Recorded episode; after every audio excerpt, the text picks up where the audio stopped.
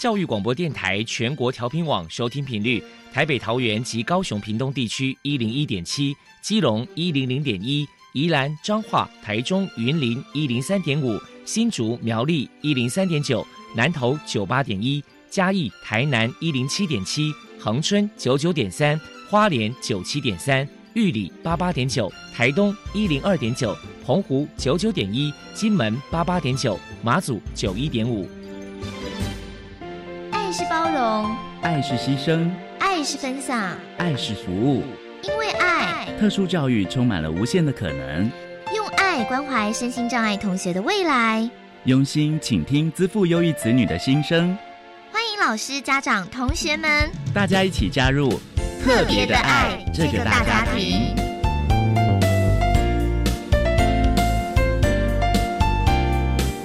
本节目由教育部学生事务及特殊教育司指导，国立教育广播电台监制。欢迎收听。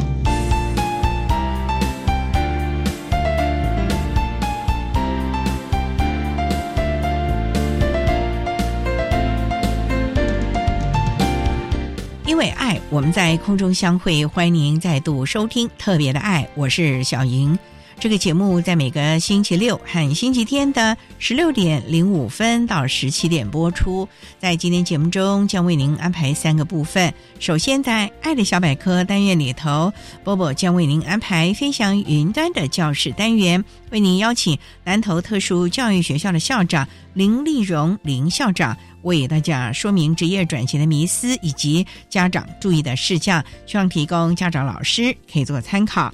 另外，今天的主题专访为你安排的是《爱的搜寻引擎》，为你邀请国立台东专科学校资源教室的辅导老师汪竹莹汪老师，为大家分享多元的试探，谈高等教育阶段身心障碍学生转衔示范学校的经验分享，希望提供家长、老师还有同学们可以做参考。节目最后为您安排的是《爱的加油站》，为您邀请新北市淡水商工旅馆服务科的邱志宏老师为大家加油打气了。好，那么开始为您进行今天特别的爱第一部分，由波波为大家安排飞翔云端的教室单元。飞翔云端的教室，特殊儿是落难人间的小天使，老师必须要拥有爱的特异功能，才能够解读与引导特殊儿。教师是特殊教育非常重要的一环，我们邀请相关的老师分享教学技巧、班级经营、亲师互动等等的经验，提供给教师们参考运用哦。Hello，大家好，我是 Bobo，欢迎收听飞翔云端的教室。今天我们特地请到了南投特殊教育学校的校长。林丽荣女士来跟大家谈一谈职业转衔的迷思破除，还有家长注意事项。首先，我们先请林校长说明一下职业转衔有什么样的优点呢？职业转衔最大的优点，第一个是成功的职业转衔可以让身心障碍的学生他获得有酬劳的工作，也让他们认知到工作是可以让自己赚到薪水的。那不一定对。家庭的收入有很大的帮助，可是对于个人实现未来自立生活，我想绝对是有帮助的。第二个，对于学生个人生涯规划比较会有明确的目标，那未来呢也能够扩展个人社交的生活技能，融入整个社会的团体。再来请教一下林校长，特殊儿在接受职业转衔，家长该注意哪些事情呢？在职业转型的过程里面，其实家长扮演非常重要的一个角色。那像现在，我们会针对我们高二、高三的学生，都有校内以及校外职场的一个实习的课程。那我想在这个过程里面呢，家长扮演的角色很重要。那我觉得家长他所需要的一些注意的事项，哈，包括第一个。我们为了要培养孩子的一个勤劳的习惯，哈，所以在校内、校外职场实习的过程里面，如果没有特殊的原因，我想家长他必须要鼓励孩子，就是尽量的配合守时的一个观念，不要任意的请假，因为有时候孩子会怠惰。如果能够培养孩子守时的观念，我想在呃整个校外实习转衔的期间。对于孩子未来就业场所的一个规则的认知，或者是呃专业技能的培养，都有很大的帮助。那第二个，学生在进行校外实习转型的过程里面，孩子难免都会觉得辛苦或者是劳累，所以这个时候呢，我觉得家长应该多给孩子鼓励跟关怀。当然，如果说有特殊的一些行为问题，或者是呃一些疾病的话，就请家长要特别的留意，维护孩子在整个职业训练的过程里面的安全。第三个，如果说我们呃参加校外实习的学生的家长，其实不应该就是把整个训练的工作交给我们校方或者是我们厂方来进行。那家长应该要能够配合，就是校方做一些实习或者是就业前的准备工作，以及相关的训练。那这样子呢，有助于提升孩子未来的一个职业技能的培养。所以我呃认为，就是家长如果可以注意到这些项目的话，对于孩子未来的转衔会比较能够顺利的来成功的进行。接下来，我们请林校长来破除一下一般大众对于职业转型有哪一些错误迷思。那我想有几个比较容易产生的错误的迷思哈，就是说，第一个，一般家长在学生哈高三毕业前才开始紧张，就是孩子未来的安置要怎么样来进行？那孩子毕业之后可以去哪里？那我觉得到高三再来思考这个问题，其实已经太晚了。所以学校端这边会从高一开始就建立家长这样的一个观念，就是我们家长要从高一就开始认识孩子在高三毕业之后他们的安置的一个概况，包括能不能成功的呃做职业转型，或者是说呃孩子如果没有办法就业的话，那应该未来的安置的地点要在哪边哈？那这些应该要从高一。开始做准备。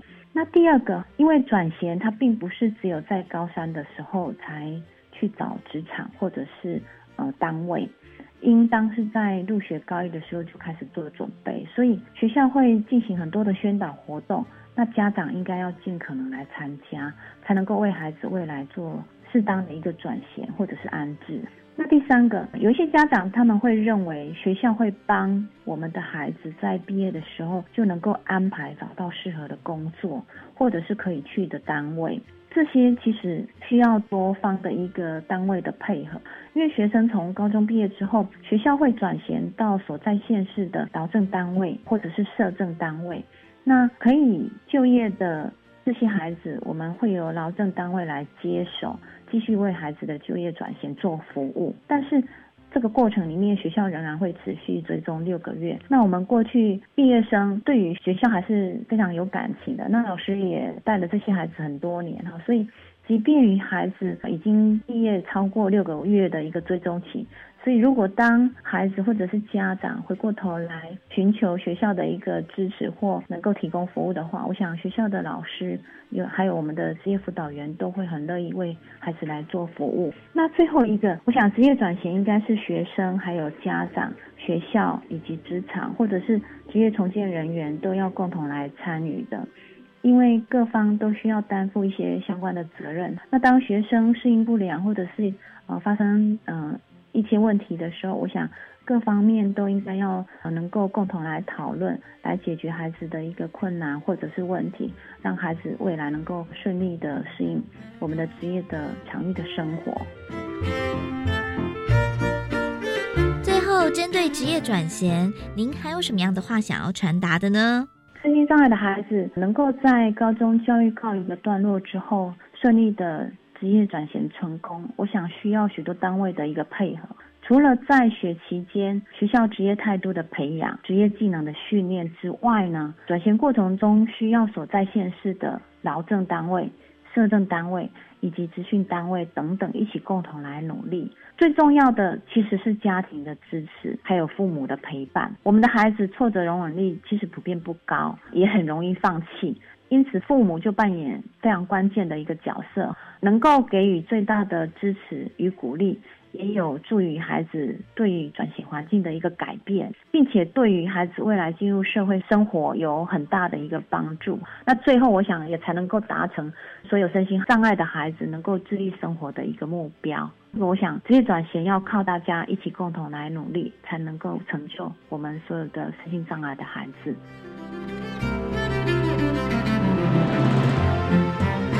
非常谢谢南投特殊教育学校的校长林丽蓉女士接受我们的访问。现在，我们就把节目现场交还给主持人小莹。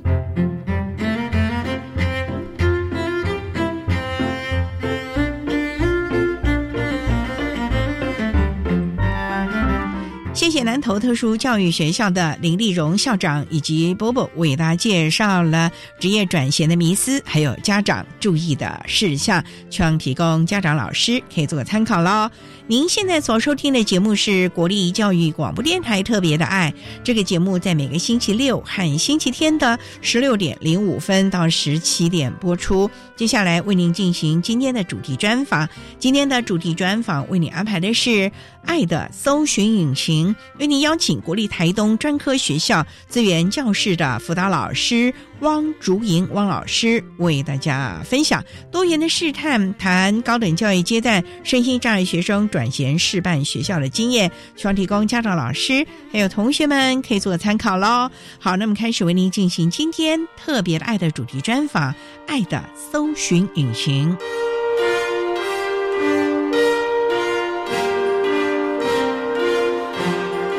爱的搜寻引擎。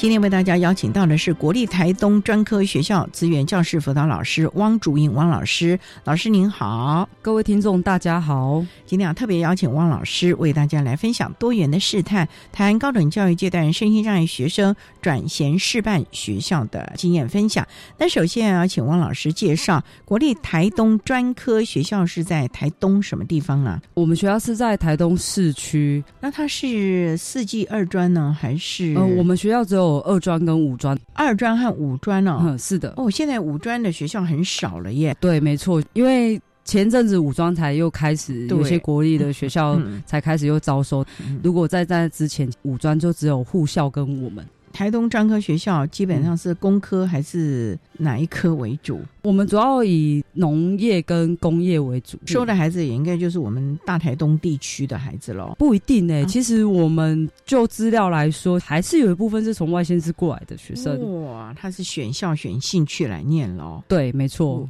那我们的孩子将来的发展呢？走农走工了吗？还是要看孩子的兴趣，因为有时候孩子进来学习之后，开始会摸索他所需要的领域。现在的工作其实是蛮多元的，就像园艺科好，老师们就说，其实园艺科出来不见得是要务农，因为我们关心就是，哎，你就是要从事种田啊，或者是果栽种这些了。对，可是其实现在园艺很多元，就像园艺治疗、园艺行销。哇，然后农产品加工都是跟园艺相关的，只是看学生自己的类群走向会是哪一个部分兴趣了。对，没错，没错。总之这些课程学校都有开设，就看学生自己去选择了。对，没错。那目前全校大概有多少学生啊？我们学校这学期是八百多位，才八百多位啊！二专和五专呢？是是是，少子化的冲击下，然后再加上五专。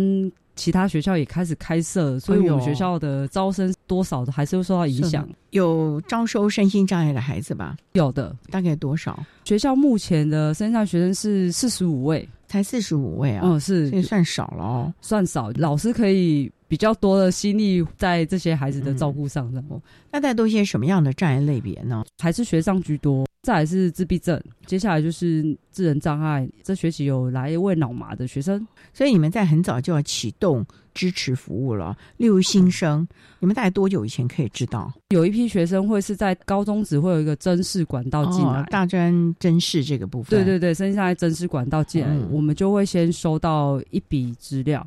收到之后，我们会先跟学生联系，问他暑假方不方便过来这边看看学校的环境，顺便搭配热气球，就跟着家人一起下来游玩。那时候可是一房难求哎，对，因为那个时候观光盛季了啊，是让他们有诱因啊，不然只有单纯来学校参观，可能孩子或者是家长就觉得没意思了。对，没错的，主要就是让他们先熟悉一下环境。那校园够大吧？我们校园比较多是农场，会需要过个马路，是，所以还算好。那有学生宿舍吗？有的。好，那我们稍待啊，再请国立台东专科学校资源教室的辅导老师汪竹英汪老师，再为大家分享高等教育阶段声音障碍学生转衔师范学校的相关经验分享喽。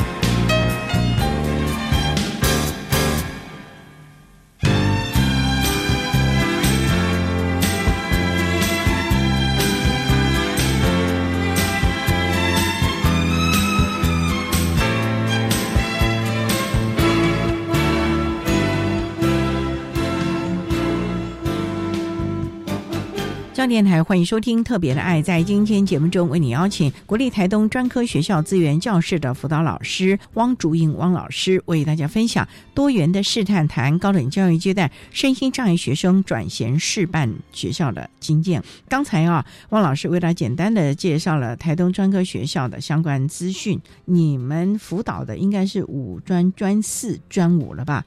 没有，你们五专也是我们的，也是你们在学制上，它还是以大专为主，所以你们五专、二专都要辅导，都要协助辅导。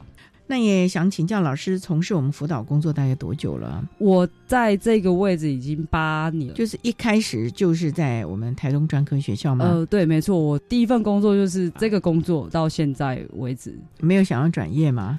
曾经有想过，但是我还是觉得我对于。身上的学生是比较有热情的，虽然遇到很多行政层面的一些挑战，但是看到学生的笑容或者是趣味的对话，我就觉得在这个工作其实是不错的。老师是主修特殊教育吗？不是，其实我主修体育。体育哦，是的。因为修了师培吗？还是没有？因为我单纯就是体育系毕业，是后来学姐她是在东大做志愿教师辅导员，刚好东专有开缺，她就觉得我的个性应该蛮适合的。但是因为我自己本身会觉得我有点担心我无法胜任啊，因为毕竟辅导嘛，还是要有一些呃专业专业背景。嗯。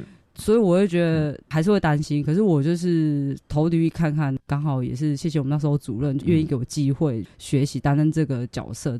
我觉得也是因为你的热诚吧。主任后来有跟我说，他觉得我有带社团的经验，他觉得资源教师有点像要经营一个社团，就是要带领那些小朋友、学生一起经营一个活动，或者是只努力向上的感觉。所以他那时候觉得我应该可以是升这个工作的。所以呢，真的是条条大路通罗马。你当年也没想到说会来从事教育的工作了，对。而且这一待就八年，在这里面有很多的心得。这两年还接了相关的专案，就像这次转衔示范学校，对，是当初是什么样的一个缘起会来接这个？因为全国只有几个学校有这样的机会，因为当初还要写案子，还要经过评比，还要有相关的教授来辅导，哎，经过层层审核的呀。是当初。是因为计划主持人曾平老师有跟我们主任说，问我们愿不愿意写计划、做示办计划的想法。然后我们昨天是有跟我们讲，可以写写看，因为如果我们真的在经费的需求上，或者是在对学生的一些生来转学还是有点吃力的状况下，他是觉得蛮赞成我们去写这个部分。跟写计划案，这想的就很多了，那完全就是文笔的。训练了嘞，是因为写计划其实也是我们三个辅导员，每个人负责一个部分，最后再去修正。每个人都有专长，就好比说有人在站长先撰写，要有人擅长后面的修正错字或者是文笔的流畅，会在帮忙，或者是有些资料的搜寻，都是三个一起合力在完成的。终于完成了这个案子，大家也一起努力做。那这个案子你们执行多久了？执行一百零九年吗？没有，我们在一百零九年的后半段才开始执行。因为三月的时候我们才开始写这计划，其实跟其他学校比起来是有点晚。然后因为是不断的讨论跟修正，我们才开始做执行的动作。然后我们第一阶段执行的部分就是。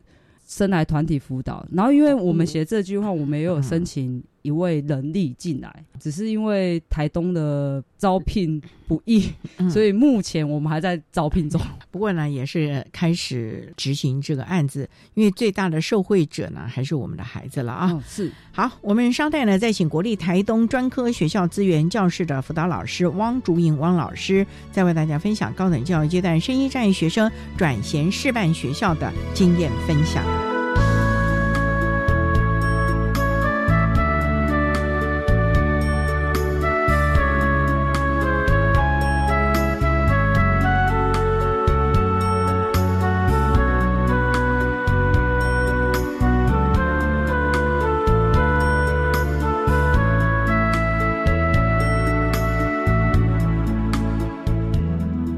是一百一十学年度身心障碍学生升学大专校院甄试的承办学校，国立中央大学的招生组组长周宏伟在这里跟大家说明一百一十学年度的身心障碍学生的一些重要的时辰。那我们寄发考试的成绩单是四月十九号的礼拜一，同时网络报名的系统会在上午十点开放成绩查询哦，所以大家可以直接到网络来查询。那网络选填志愿的时间是四月二十九号的早上九点起到五月五号的下午五点，请大家注意哈，选填完。成之后，请务必按下确认键，然后按了确认键才有确实完成网络志愿选填。统一分发结果公告日期是一百一十年的五月十三号上午十点，我们不会另外再寄通知。录取生的放弃录取资格在一百一十年的五月三十一号是以邮戳为凭。以上，大家如果有任何的问题，都欢迎随时打电话到国立中央大学的招生组，电话是零三四二二七一五一，分机是五七一四八到五七一五零。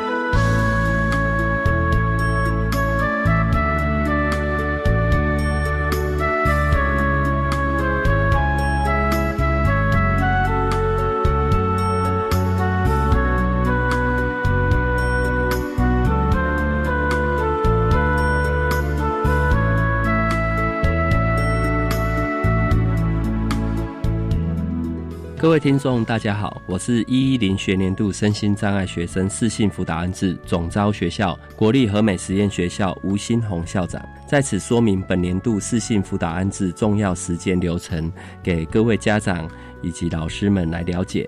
物谈作业于一一零年四月二十四号前办理，能力评估之唱名安置会于一一零年四月三十号。到五月八号办理。国立特教学校以及集中式特教班的安置结果会于一零年六月七号公告。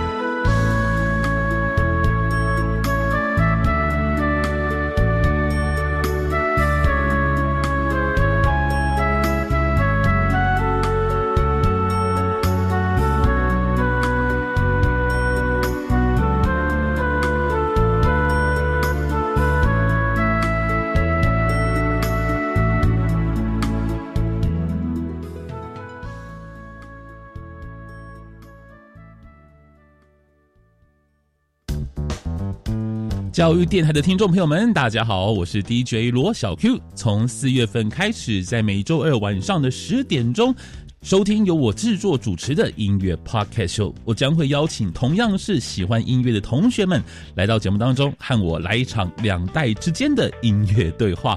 年轻人喜欢的音乐，我觉得 OK 吗？我爱的歌曲，他们爱听吗？有观点、有想法、有讨论，欢迎准时收听音乐 Podcast Show。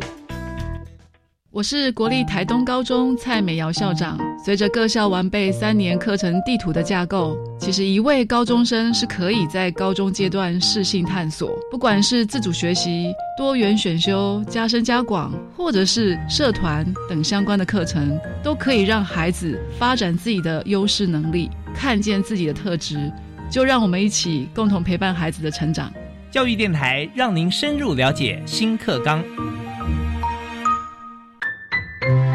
孩子渐渐长大，他们一定会开始梦想未来的就业方向或进修之路。但许多弱势家庭的大孩子缺乏发展与学习的资源，半工半读又会影响课业，让他们难以朝目标迈进。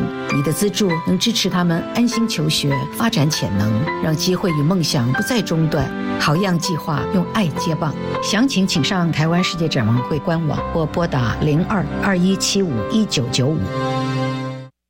管那么的水，罗嘎西木啊！大家好，我们是欧开合唱团。您现在收听的是教育电台。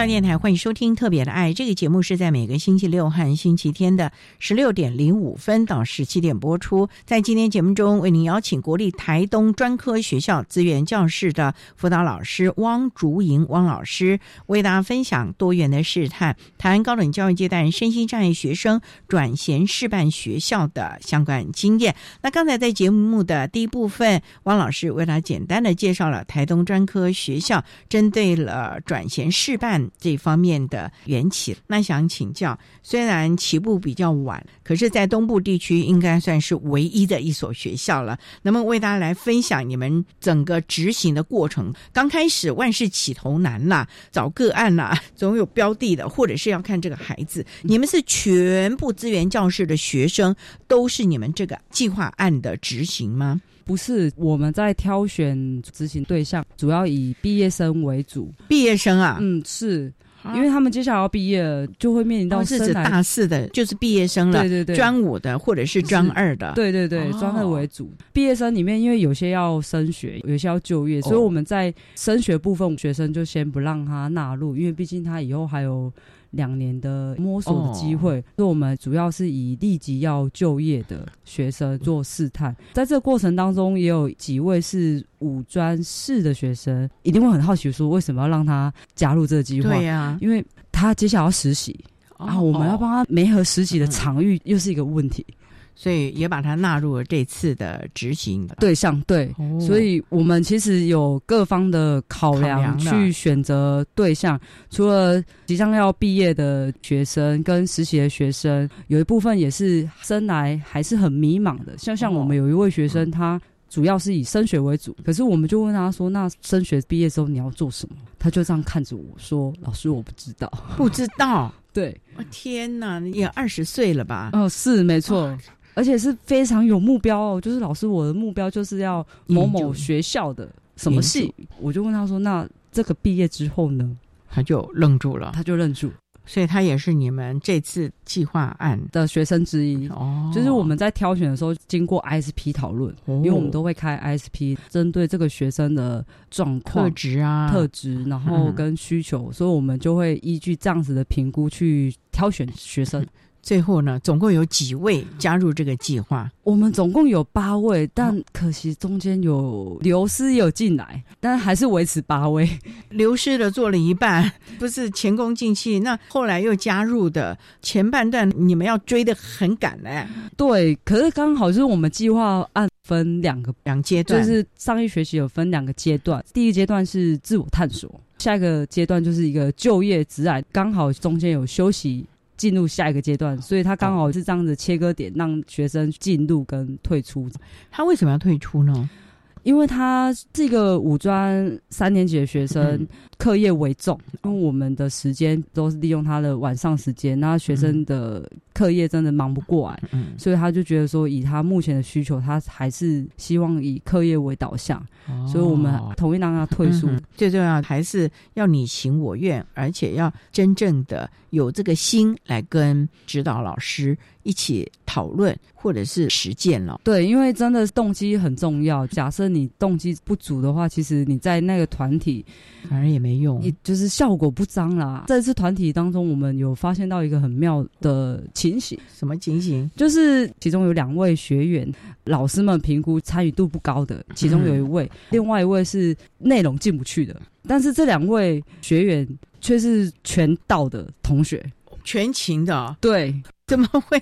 那比方说他动机也蛮强的，对他对课程很有兴趣。我们不知道是课程有兴趣，还是这个团体氛围让他想要持续，还是其他的原因。但是他的出席稳定，真的是那你们真的是蛮讶异的。对对对对，是，就是他从来没有迟到请假。你们这个案子执行多久？一个学期？一个学期，总共是十六周，包含一个校外参访，也是克服所有的困难要参加。嗯，因为我们学校参访是六日两天，真的是花了很多的人力运作，让孩子们可以好好的参与这些研究以及活动了。那你觉得这些孩子刚开始进来当然是懵懵懂懂啊，嗯，搞不清楚啊，嗯，是。那上了这个十六周课，或者是第二周、第三周，甚至我们是讲的期中考、期末考，你们有没有来看看他到底有没有什么进展没有啊？有学员是有进展，在最后分享，他们说他们发现他们了解到他自己的优点跟缺点，嗯，然后也会学习看到别人的优点。这是前半部分的分享，然后在后半部分属于就业的职场，就像他们就说，因为他们从来没有知道说怎么找工作。对哦。后来他说：“老师，我知道我要去一一一找工作，一零四找工作，然后也会去看那个工作的内容跟他自己想象的符合。”因为有时候他们只有说我可能要做什么什么，可是却不知道说里面的内容是什么，还有能力有没有办法达到。嗯，就是他要求的能力到底我能不能达到？因为他会看条件嘛。像有些学生就说，老师他条件是大学毕业，可是我现在专科。我说那你该怎么办？我说那我要继续升学。我说嗯好，那你继续升学往这边走，学生就会比较有目标，对，有目标的前进，但。里面有一些也是蛮特别的经验的，就是他在选择行业是夕阳产业，就是铸铁、锻造业、哦，打铁。那我们就说我们要去哪里找？我们瞬间也愣住了。那我们就告诉他说：“那如果没有的话，那你怎么调试自己的心情，再找下一份你觉得可以接受的工作？”嗯，但他还在调试中。提供大家做个参考了。那我们稍待再请国立台东专科学校资源教室的汪竹英辅导老师，再为大家分享高等教育阶段生一站学生转衔示范学校的经验分享。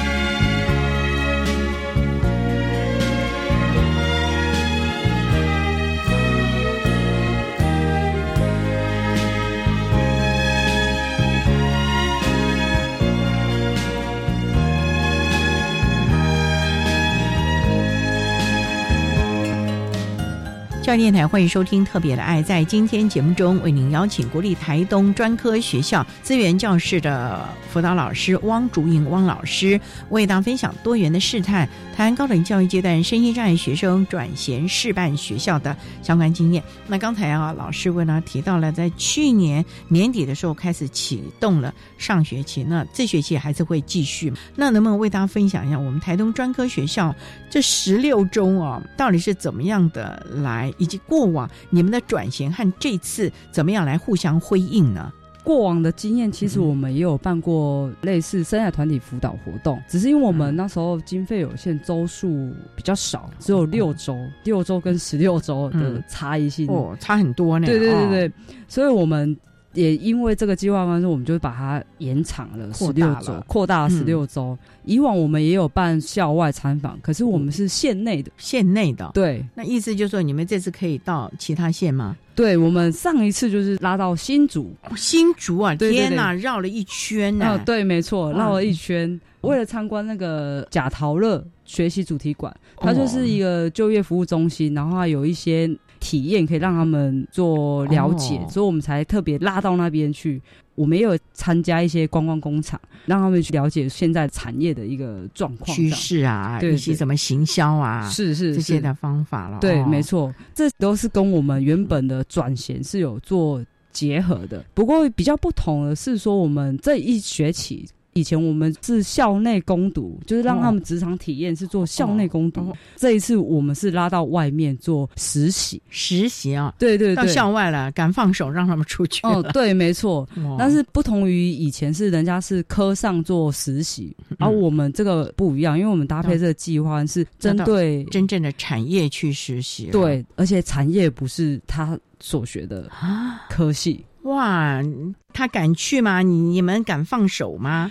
我们还是必须得放手，因为未来如果没有我们的协助，他们所面临到的挑战其实会更多的。对哈，那您讲了说，跟他所学的专业科目是不一样的。是，例如人们让他去做一些什么呢？是文书呢，还是我们真的攻读的茶水间小妹啊，或者是跑跑文啊，做这些吗？以前我们的计划案是这样子，哦可是后来因为搭配商业转型计划，我们见习是直接在超商、民宿。农场就是人家真正贩卖的一些农场，还有饮料店，就是跟他们当初所说的兴趣，虽然排行榜不一样，但是现在找的厂商是透过 ISP 跟家长还有学生沟通讨论的结果，让他们去体验的，也是他们自己决定的。决定啊，好，那我就去这里吧。所以这个案子也跟家长也是伙伴关系喽。对，一定要成为伙伴关系，我们一定要把家长成为我们的助力，让他们。感受到工作经验的重要性，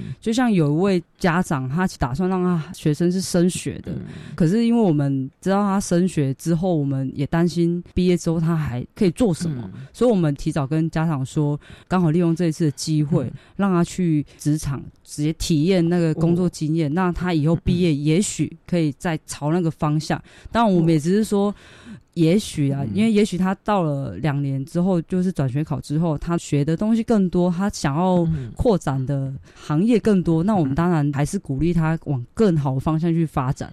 他们实习的状况如何啊？这我们比较担心的。呃，目前还在没合中。对对对，因为我们本来是有能力要进来支援呐，但是因为我们的招聘关系，所以我们自己亲自辅导员下去找厂商进行媒合。希望是可以顺利啊！那感觉啊，厂商你们在跟他们洽谈的时候啊，是他们的态度如何呢？是乐观其成呢，还是这些孩子我们可能没有人力来辅导啊什么的吧？厂商其实会有一点担忧啦，因为都会问我们说孩子的状况呢，或者是学生到底能不能行走啊？因为他们听到说是特殊孩子都比较多，以为是呃生理障碍，对对对，是的。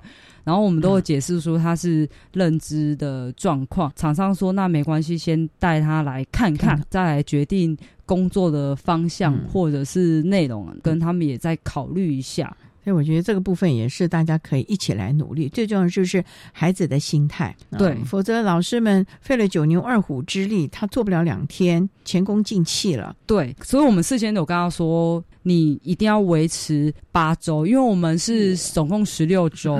八周以后，你才可以说你不适应。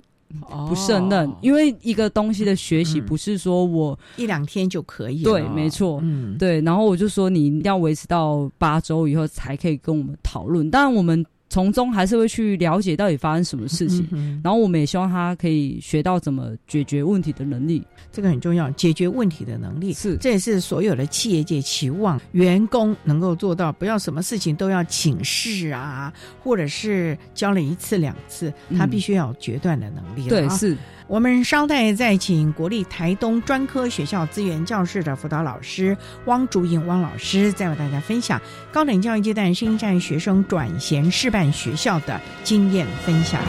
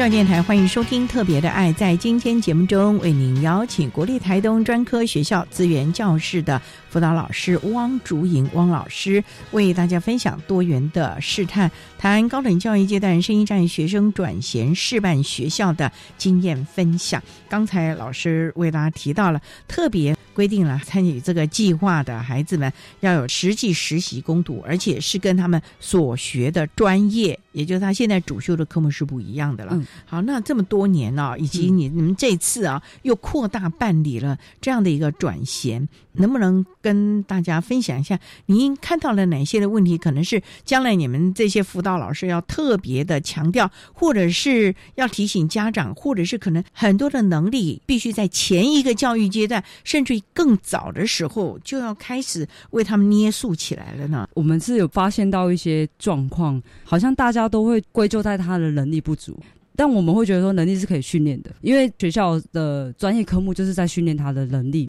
当然不足的部分还是要有企业，因为每个企业都有他自己的员工训练，倒是可以训练，可是打回来的都不会是。能力的问题，反而是他的基本态度的问题。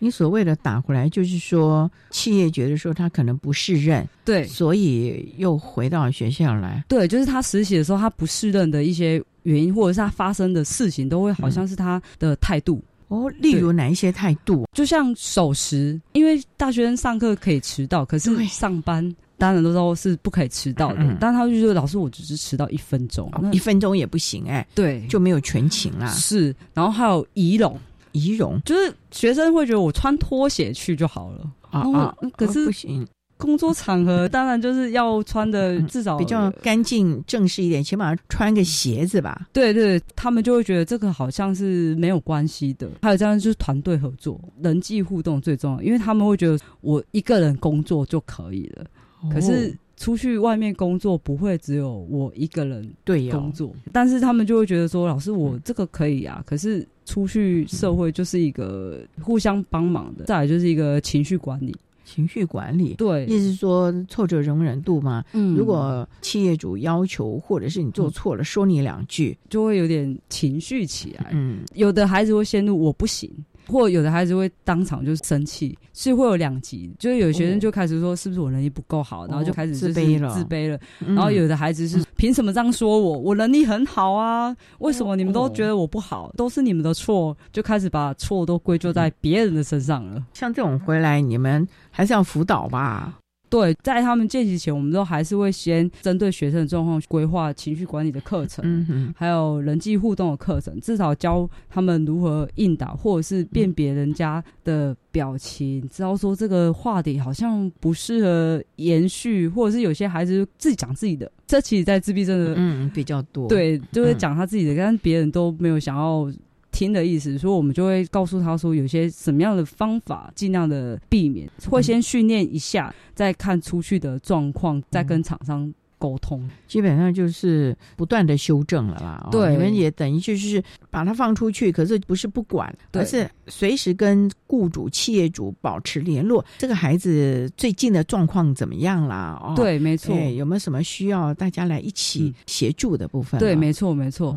总而言之。观念态度是很重要的，对很多的企业也都是这么认为。能力我们可以培养，是可是观念态度以及你愿不愿意工作的理念，对是很重要。是，所以家长这个部分是不是也应该来配合啦？有时候家长的观念也会觉得说，他能力哦，不是我孩子的态度。对家长就觉得，他我的孩子就是特教生啊，所以他能力一定不够啊，比较没有办法胜任这个工作啊。可是有时候不是能力的问题，有真的回归到最后就是一个最基本共通的，就是你态度，就是人际互动有没有合作啊？谈合作其实是很重要的事情。所以这些都是你们在第一线辅导的时候看到的这个问题啊。是。不过最重要的，不要说改正了，嗯，怎么来转还他们的这种的想法，让他们有这样的一个概念呢？像我们会办桌游，桌游让他们有趣，然后又会谈合作，就会说，你看你怎么跟人家沟通跟表达。有有些桌游是可以了解跟别人想的不一样的时候，再玩一些其他合作性的游戏，让他知道，不管是游戏也好，工作也好，其实就是一个团队互作。我们也会有同才的协助嘛，像一些分组的时候，让他们从中开始学习怎么样的团队合作，不是说我把工作丢给他，或者是我全部揽下自己的工作，嗯，就是要互相的分享你现在的进度是什么，其实都是要演练呐，就要请他们来资源教室讨论功课，就会从中发现跟同学应对上面是不是有需要修正的，然后就立即的。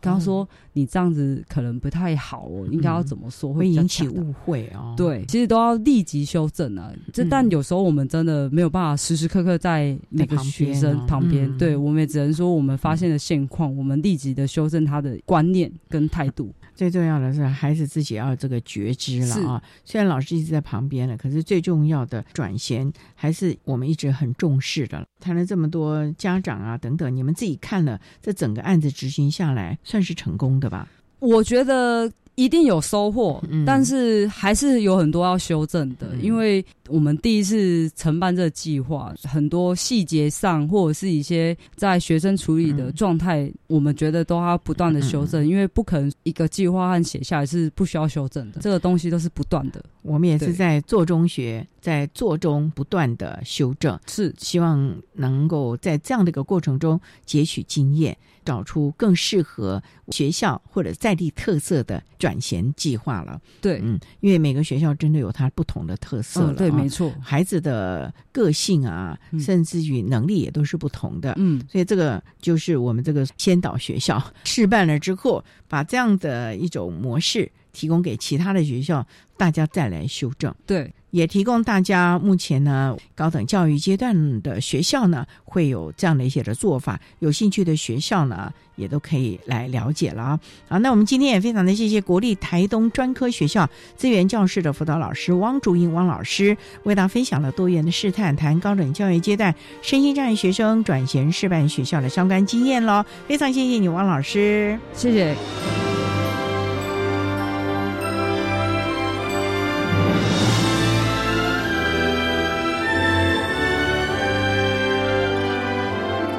谢谢国立台东专科学校资源教室的汪竹英辅导老师为大家说明了高等教育阶段身心障碍学生转衔示范学校的相关经验，希望提供家长、老师还有同学们可以做个参考喽。您现在所收听的节目是国立教育广播电台特别的爱节目，最后为您安排的是爱的加油站，为您邀请新北市淡水商工旅馆服务科的邱志宏老师为大家加油打气喽。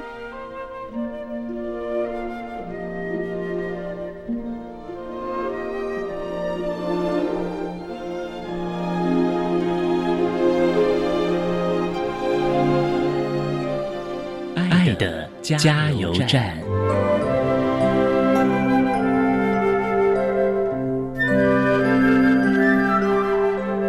各位听众，大家好，我是目前服务于新北市淡水商工旅馆服务科的导师邱仲老师。针对身心障碍学生升学或就业转型的重要性，有几点的建议。第一点，我们要培养学生独立自主的能力，要透过在学校和家庭的合作，让学生可以独立自主，养成做事的习惯。第二点，要培养学生抗压情绪管理能力。确实，在职业训练过程当中是比较辛苦的，学生会有情绪。那我们适度的让学生给予一些心理的支持辅导。第三点很重要，我们去培养学生的工作态度和技能的养成，特别是在态度部分，需要让孩子建立把事情做好，一次做一件事情，扎扎实实的把事情完成，去展现他的态度。最后一点，我们希望透过就业转型的支持，不管透过学校、家庭还有劳政的支持，培养学生未来。在社会上有一个独立生活，还有可以自给自足的一个能力。我们期盼学生在透过我们的教育之后，能够让他们有一个健康生活、独立自主的未来。谢谢大家。